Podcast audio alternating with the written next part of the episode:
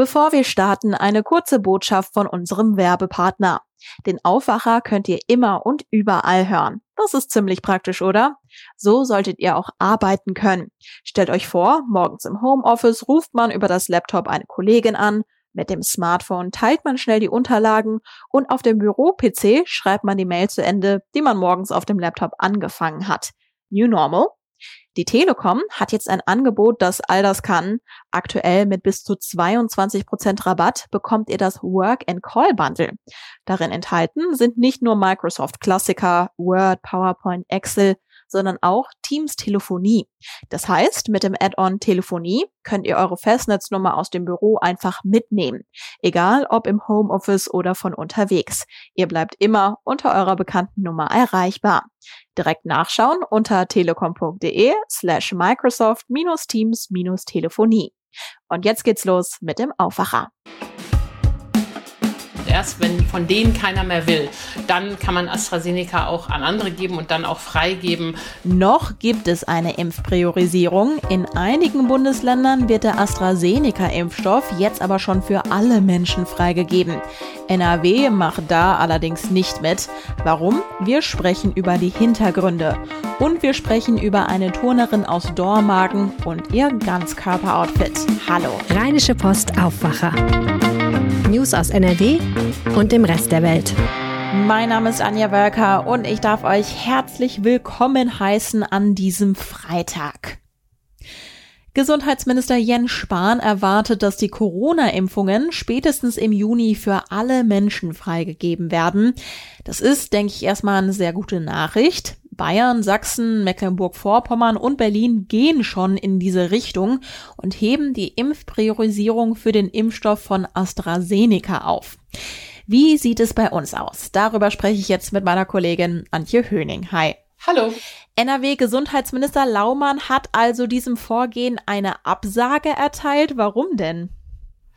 Ja, er sagt, noch können wir das nicht machen, weil es noch zu viele Menschen gibt, die über 60 sind und gerne AstraZeneca hätten und ja vordringlich geimpft werden müssen mit Blick auf die Priorisierung. Da ging es ja immer darum, dass man zuerst die Menschen äh, schützt, bei denen das Risiko für einen gefährlichen oder gar tödlichen Verlauf besonders hoch ist. Und er will eben erst, dass die an die Reihe kommen und erst, wenn von denen keiner mehr will, dann kann man AstraZeneca auch an andere geben und dann auch freigeben. Das ist ja auch in Ordnung. Ja, absolut verständlich. Es gibt aber klare Forderungen, die aus der Medizin kommen, die genau das Gegenteil fordern, also die sofortige Öffnung. Von wem kommt das? Ja, das ist, sagt Oliver Funken, das ist der Chef des Hausärzteverbandes in NRW und der sagt, sofort die AstraZeneca-Impfung freigeben, damit es einfach schneller geht und nichts liegen bleibt. Auch die Kassenärztliche Bundesvereinigung sagt so ein bisschen sowas ähnliches. Die möchte vor allen Dingen, dass das Ganze rechtlich abgesichert wird. Das Problem ist ja, dass AstraZeneca, wir erinnern uns an die ganzen Wirren, inzwischen nur noch für Menschen über 60 Jahre freigegeben ist oder empfohlen wird. Und wenn jüngere Menschen damit geimpft werden sollen oder wollen, müssen sie vorher ärztlich beraten werden. Das soll in Einzelfällen möglich sein, aber eben nur in Einzelfällen. Und deshalb fordern die Ärzte jetzt, dass es, wenn sie auch unter 60-Jährige damit impfen, klare rechtliche Handhabung haben. Du hast es jetzt eben also angesprochen, es gibt ja eigentlich diese Empfehlung nur für über 60-Jährige. Ich versuche mir gerade irgendwie so die Auswirkungen einer solchen Freigabe vorzustellen. Also hätte das denn überhaupt diesen krassen Effekt? Würden dann tatsächlich so viele unter 60-Jährige geimpft werden, dass man ja Menschen auch einen äh, Impfstoff wegnehmen würde? Ja, das ist eine gute Frage und das spielt eben darauf an, dass AstraZeneca nach wie vor ein Imageproblem hat, sehr unbeliebt ist und dass die Ärzte hoffen, wenn man jetzt die Priorisierung da wegnimmt, dass mehr Leute es nutzen. Wir erinnern uns an die große Verlosung von vor einigen Wochen, als man ja so eine Sonderaktion gemacht hat und gesagt hat, hier, wer jetzt anruft an diesem Wochenende, kann AstraZeneca kriegen. Und da haben sich ja doch sehr viele Menschen gemeldet, auch viel mehr als es Dosen gab. Und das zeigt, dass es dafür schon Interesse gibt. Und ja, auch zu Recht, das ist ja ein guter, wirksamer Impfstoff, wie alle Experten immer sagen. Er hat halt zwei Probleme. Das eine ist, er hat, äh, wie andere Vektorimpfstoffe auch, kann seltene Thrombosen hervorrufen in Einzelfällen. Und der hatte einfach ein totales Imageproblem, wofür der Hersteller auch zum großen Teil selbst schuld ist. Und so ein bisschen setzen die Ärzte darauf, wenn man jetzt sagt, hier ist freigegeben, wer will, der kann, dass man dadurch noch mehr Leute hervorlockt. Okay. Ja, wenn wir daran denken, dass die Impfungen vorankommen, dann müssen wir natürlich auch die zugesagten Lieferungen im Blick behalten. Und bei einem deiner Texte bin ich auf eine Grafik gestoßen. Da sieht man, ja, wie viele Lieferungen es in den nächsten Monaten gibt. Und Moderna sticht da so ein bisschen heraus. Und zwar der Impfstoff mit den meisten Lieferungen, obwohl das ja so ein Impfstoff ist, über den man irgendwie verhältnismäßig wenig spricht, oder? Das ist doch irgendwie überraschend. Ja, das ist ja ein US-Hersteller und zunächst hat Deutschland da nur wenig Zusagen bekommen, weil Moderna vor allen Dingen erstmal im eigenen Land liefern musste, in den USA. Aber in den USA ist man ja schon irre weit mit den Impfungen. Da sind quasi alle versorgt perspektivisch. Und so kann Moderna auch nach Deutschland liefern. Und so kommt es, dass die Zahl also ansteigt. Wenn man sich das anschaut, tatsächlich, dann holen die eben auf, so wie ähm, auf ein Niveau, das BioNTech auch hatte. Und dann könnte ja auch noch der russische Impfstoff Sputnik V dazukommen. Ja, Herr Kretschmer führt sich da so ein bisschen als Nebenaußenminister auf in Moskau und macht da jetzt die Impfdosen klar. An der verhaltenen Reaktion des Bundesgesundheitsministeriums merkt man bereits, dass die das in der Bundesregierung nicht so gut finden. Aber mal jenseits von diesem politischen Geklimper abgesehen, das ist ein interessanter Impfstoff. Der ist ja ein Vektorimpfstoff, genau wie AstraZeneca, genau wie Johnson Johnson. Und die Experten sagen, der hat auch eine hohe Wirksamkeit. Am Anfang konnte man das nicht so ganz glauben, weil die Russen ja keine ordentlichen Studien abgeliefert haben. Inzwischen ist die Studie nachgeliefert worden in dem renommierten Medizinjournal The Lancet. Da gibt es keinen Zweifel eigentlich mehr dran. Aber Karl Lauterbach, der ja da total unverdächtig ist, sagt, er würde sich doch sehr wundern über die unerwartet niedrigen Nebenwirkungsmeldungen. Das müsse man sich genau anschauen. Und das tut die Europäische Arzneimittelbehörde EMA gerade. Die prüft Sputnik. Und bevor der Impfstoff nicht zugelassen ist, kann auch Herr Kretschmer da gar nichts erreichen. Vorher darf der in Deutschland nicht gegeben werden. Aber wie bei anderen Impfstoffen auch, hat man eben parallel verhandelt. Das ist ja auch gut.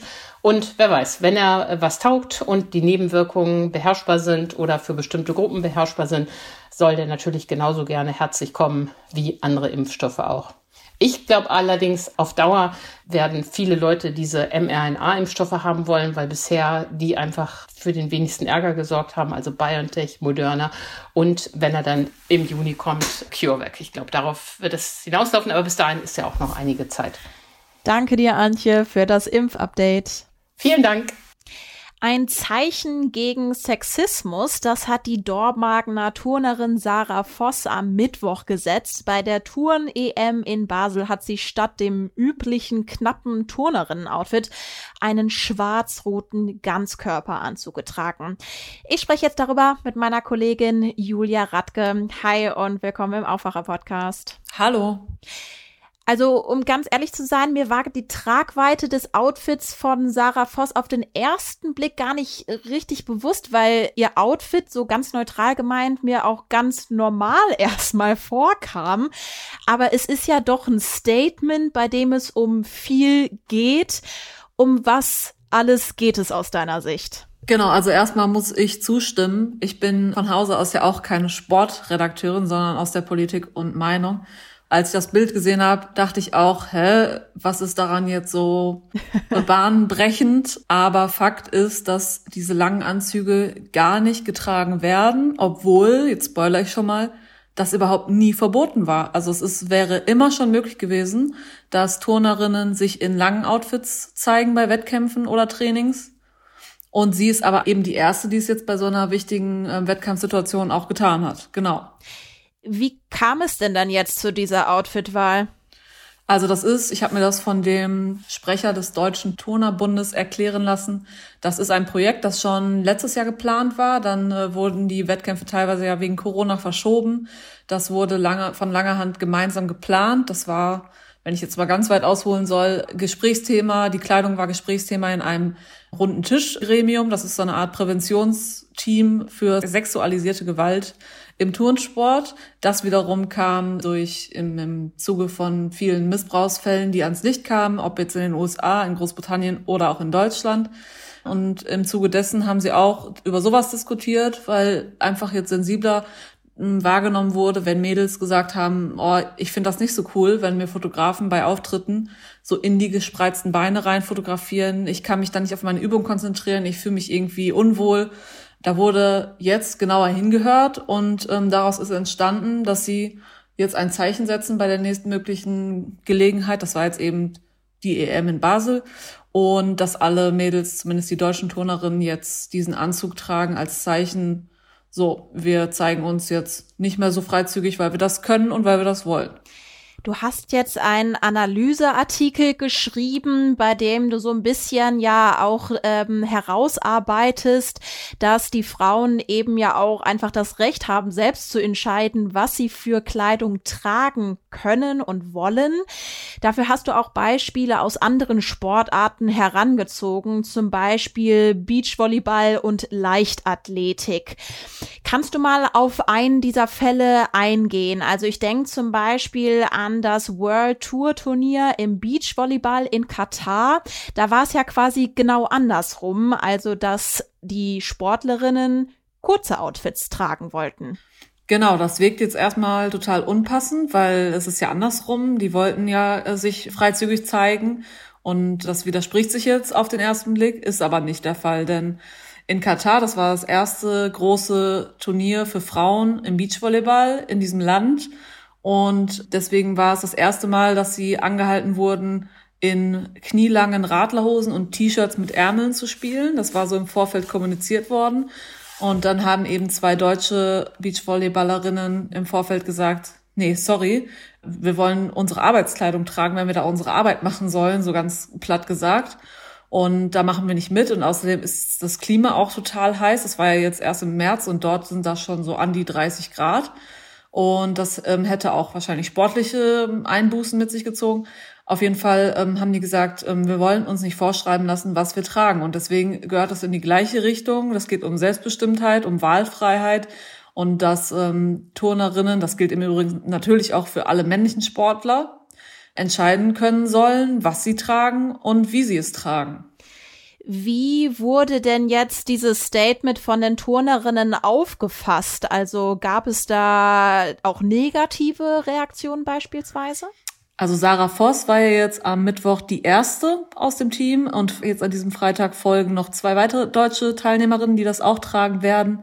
Und wir haben Sarah Voss gefragt persönlich nochmal und sie berichtet davon, dass die Reaktionen erstmal unfassbar viel sind aus allen Richtungen. Sie hätte gar nicht damit gerechnet.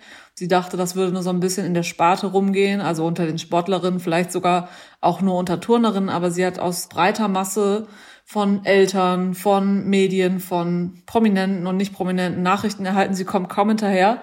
Aber sie sagt, es sind auch vereinzelt leider wieder die üblichen Kommentare dabei. Leider auch öfter von Männern, jüngeren Männern sogar, die sagen, ja, mein Gott, Mädchen, dann gewöhn dich dran oder stell dich nicht so an, ähm, dann such dir halt eine andere Sportart.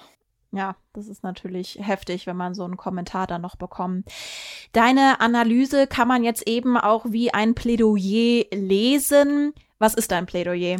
Genau, drüber steht, lass die Frauen selbst entscheiden. Das soll natürlich heißen, lass die Menschen selbst entscheiden, ob männlich, weiblich, divers. Alle Sportler sollen sagen können, wenn ihnen unwohl ist dabei und es ist nicht zuträglich, irgendwie das schadet nicht den sportlichen Leistungen und beeinflusst überhaupt nichts, dann sollen sie sagen können, ich ziehe das nicht an, ich möchte lieber das anziehen und so weiter. Also da muss einfach, das sollten wir gar nicht mehr drüber diskutieren, äh, bestenfalls. Und man kann nur hoffen, dass es einfach selbstverständlich wird, dass Sportler Wahlfreiheit haben und dass es auch am Ende für alle gleich gilt. Alles klar. Dann ganz herzlichen Dank dir fürs Gespräch. Ja, bitteschön. Kommen wir zu unserem Kurznachrichtenblock. Es wird ernst. In NRW starten heute die Abiturprüfungen. Insgesamt legen rund 90.000 Schüler und Schülerinnen ihre Prüfungen ab. Schülervertreter kritisieren, dass es ein unfaires Abi sei. Hinter ihnen liegt ein Pandemieschuljahr mit erheblich weniger Präsenzunterricht. Zu den Corona-Maßnahmen während den Prüfungen gehört unter anderem, dass Schutzmasken getragen werden müssen. Für einige weitere Schülerinnen und Schüler in NRW steht außerdem wieder ein Wechsel in den Distanzunterricht bevor. Mit Inkrafttreten der bundeseinheitlichen Corona-Notbremse müssen Schulen in Städten mit einer Inzidenz von über 165 geschlossen werden. In den Kitas gibt es eine Notbetreuung.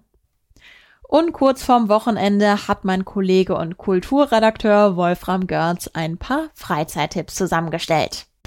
Ich sage Ihnen jetzt ein Wort, und Sie müssen sofort nachdenken, was Ihnen dazu einfällt. Furka-Pass. Ja, richtig. James Bond, Sean Connery, Schweiz, Verfolgungsfahrt über Serpentinen im Film Goldfinger. Wer diesen Pass je gefahren ist, der weiß, dass man aufpassen muss, damit man vor lauter Staunen nicht in den Abgrund fährt. Ich habe drei kurze Filme gefunden, die mit diesem Pass zu tun haben, sogar das Original, auf Englisch. Das James Bond Motiv erklingt als lustige Anspielung auch in dem neuen Film um den bayerischen Dorfpolizisten Franz Eberhofer, der noch nicht im Kino zu sehen ist. Aber der Trailer zu Kaiserschmarrendrama ist schon dermaßen witzig, dass man sich beömmelt. Und eher etwas zum Staunen ist ein Klavierkonzert, das die bald 80-jährige argentinische Pianistin Marta Agerich im Dezember in Paris gegeben hat. Noch immer kann sie alles, die Dame, wirklich alles. Zum Niederknien. Den Link zum Artikel gibt's in den Show Notes. Das Wetter, der Tag bleibt überwiegend trocken, im Süden von NRW viel Sonne, im Norden und Osten teils wolkig bis stark bewölkt.